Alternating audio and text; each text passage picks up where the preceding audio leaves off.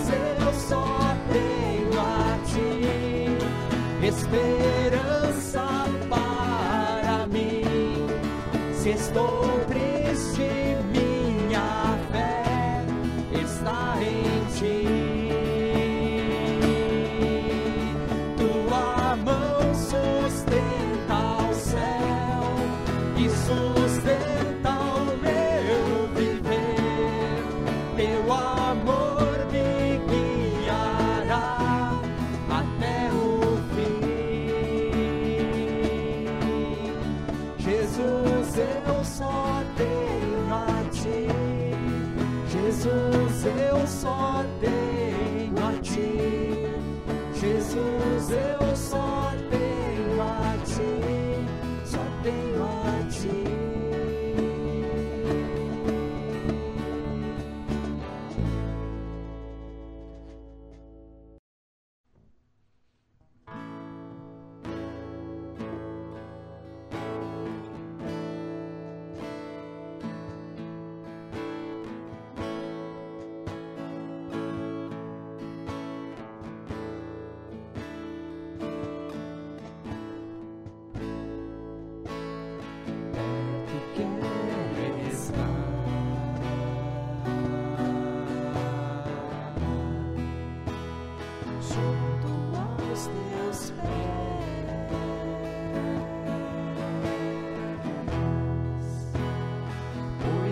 thousand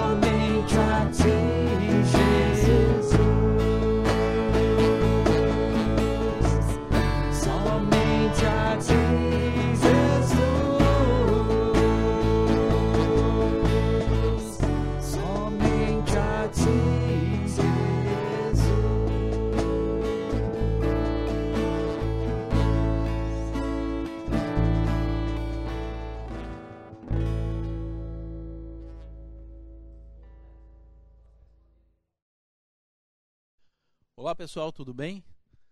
Mais uma vez nos encontramos aqui e quero conversar com você sobre o texto de 1 Pedro, capítulo 1, versículo 3, que diz o seguinte: Bendito seja o Deus e Pai de nosso Senhor Jesus Cristo. Conforme a sua grande misericórdia, ele nos regenerou para uma esperança viva, por meio da ressurreição de Jesus Cristo dentre os mortos. Na Bíblia, a mensagem diz o seguinte: Que Deus nós temos e como somos felizes em tê-lo. o Pai de nosso Senhor Jesus Cristo. Porque Jesus ressuscitou dos mortos, nos foi dada uma vida totalmente nova e temos tudo para vivermos bem, incluído um futuro no céu. E o futuro começa agora. Por tudo isso, Pedro está declarando: Bendito seja o Deus, bendito seja o nosso Deus. Que Deus nós temos. E a primeira coisa que ele fala é Sua grande misericórdia. Ou, como outras versões vão declarar, como nós somos afortunados, bem-aventurados, felizes por termos essa misericórdia de Deus conosco. A misericórdia que é a dor pela miséria do ser humano. A misericórdia que é a dor de Deus por ver o ápice da criação, os seres humanos, vivendo numa miséria de vida, da qual ele não planejou nada disso. Mas a misericórdia não fica só em um sentimento, mas principalmente na ação dele. Efésios capítulo 2, 4 e 5 diz o seguinte: Deus, que é rico em misericórdia, pelo grande amor em que nos amou, deu-nos vida com Cristo.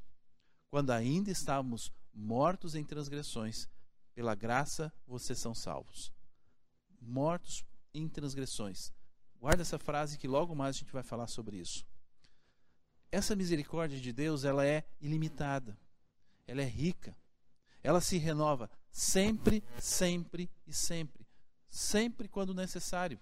Lamentações vai declarar: pois as suas misericórdias são inesgotáveis, renovam-se a cada manhã. Grande é a sua fidelidade. Lamentações, capítulo 3, versículo 22. Esta misericórdia que fez com que ele tivesse uma atitude em relação a nós. Enviar o seu filho Jesus Cristo para restaurar o seu plano original o plano original dele para a sua criação, de ter um relacionamento pessoal, de poder ter esta vida com a sua criação, mas principalmente com aqueles a quem ele criou, com o ápice da sua criação, nós seres humanos. A misericórdia nos levou a sermos regenerados, a nascermos de novo. Nós nascemos como seres humanos e pela misericórdia de Deus revelado em Cristo Jesus, nós nascemos espiritualmente. Marque também essa frase. Nós nascemos espiritualmente. Logo nós vamos falar sobre isso. A misericórdia de Deus olha para nós e nos ama como nós somos. Somos aceitos por Deus. Somos aceitos por Ele antes de qualquer coisa que nós possamos pensar para sermos aceitos. Também a partir de Cristo Jesus, nós somos filhos de Deus como nós podemos ter essa alegria no nosso coração? Viver sabendo que nós somos aceitos da maneira que nós somos. E além disso, nós somos em Jesus Cristo conhecidos e vistos como filhos de Deus. Por isso, nós podemos dizer que Deus nós temos. E na continuação do verso, Pedro fala que por causa desta misericórdia nós somos regenerados. Lembra que nós falamos sobre estarmos mortos em transgressões, lá de Efésios 2. E falamos que em Jesus nós nascemos espiritualmente. Isso é algo da parte de Deus para nós. Tito capítulo 3, versículo 5 vai declarar: não por causa de atos de justiça por nós praticados, mas devido à sua misericórdia, ele nos salvou pelo lavar regenerador e renovador do Espírito Santo nós nos tornamos vivos espiritualmente, porque estamos ligados a Deus pelo Espírito Santo. Ligados a Deus, que é a fonte de toda a vida. Nós fomos regenerados, voltamos a viver espiritualmente. E foi Ele que nos regenerou, conforme está descrito. Ele nos regenerou. E para completar a ideia da misericórdia de Deus, é que não temos nenhuma parte nisto. Tudo é obra dele, dele para nós. Um ato de misericórdia de Deus por nós. Não por causa de atos de justiça que fizemos, por ser bom, por ser correto, por ser justo, por ser honesto. Vamos pensar o seguinte. Vamos pensar numa história diferente. Vamos pensar em uma pessoa boa, que sempre fez tudo certo, correto, honesto, justo, praticando um amor altruísta pelas pessoas. E vamos pensar em uma outra pessoa que sempre fez tudo errado, desonesto, mal, incorreto, injusto, egoísta, destruindo a sua vida e até a vida talvez de outras pessoas. As duas pessoas vão ao supermercado e ambas fazem compras. A pessoa boa vai até o caixa, faz as suas, passa as suas compras e o valor dá de 50 reais. Ele dá uma nota de 100 reais por caixa e o caixa devolve 50 reais de troco. Mas quando essa pessoa boa olha para o troco, ele vê que há duas notas de 50 reais. E nesse momento ele pensa: eu sempre fiz tudo certo, tudo correto. Desta vez eu vou ficar com esse troco a mais que o caixa me deu. E guarda esse dinheiro no bolso. A outra pessoa má que fez as compras, ao mesmo tempo também vai ao caixa. Passa suas compras e também dá um valor de 50 reais. Também essa pessoa que é má, ela dá, esses, é, dá uma nota de 100 reais por caixa. E o caixa devolve também 50 reais de troco. Ele olha e também o troco não é só de 50, mas de duas notas de 50. Nesse momento, essa pessoa pensa: sempre fiz tudo desonesto, sempre fui injusto com as pessoas. Nesse momento, eu vou fazer uma coisa certa. E devolve os 50 reais a mais para o caixa. Nesse momento, Jesus Cristo vem. E ele vem para buscar e levar para o céu todas aquelas pessoas que naquele momento estão praticando algo bom. Ele olha então para aquela pessoa que sempre praticou as coisas erradas e vê ela naquele momento praticando algo bom. E ele diz: Venha, você merece o céu, venha comigo. E ele ao mesmo tempo olha para aquela pessoa que sempre fez as coisas erradas. Ah, desculpe, sempre fez as coisas boas.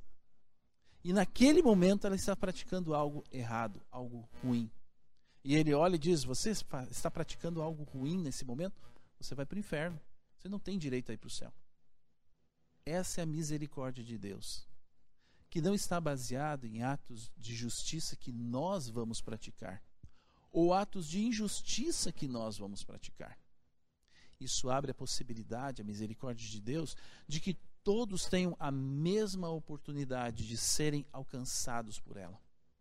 E assim, terem a oportunidade de serem regenerados, voltarem a viver espiritualmente. Isso significa que aquela pessoa que não se sente amada, que acredita que não merece nada de bom, que teve atitudes que destruíram a sua vida ou até a vida de outras pessoas, ou mesmo que sentem um vazio na sua vida, tenha a oportunidade de experimentar a misericórdia de Deus. Se sentir amado, se sentir aceito, sentir a bondade de Deus, sentir o amor de Deus pela sua vida e a possibilidade de reconstruir esta vida. Tudo isso a partir de Jesus Cristo, que nos perdoa de todo o nosso pecado. E assim termos uma nova vida, sermos regenerados. E por isso nós podemos dizer que Deus nós temos. Então, temos a misericórdia, somos regenerados para uma esperança viva. Isso não é eu espero alguma coisa, eu espero conseguir algo, ou eu tenho esperança de que as coisas vão melhorar. Mas crer que os bons resultados, os bons resultados na minha vida, podem ser alcançados. Olha essa promessa que o Senhor Deus dá em Jeremias capítulo 29, 11 para as nossas vidas. Porque sou eu que conheço os planos que tenho para vocês, diz o Senhor. Planos de fazê-los prosperar e não de lhes causar dano planos de dar-lhes esperança e um futuro. Jeremias capítulo 29, versículo 11. Esta é uma promessa de Deus para as nossas vidas. A esperança viva não é baseado em suposições ou desejos, mas na firme convicção, nas verdades e nas promessas de Deus para nós. A possibilidade de uma nova vida. Novos alvos, novas perspectivas, novos futuros, novos sonhos, uma compreensão da vida de uma forma muito melhor, a, poss a possibilidade da renovação, a renovação de talvez de relacionamentos quebrados.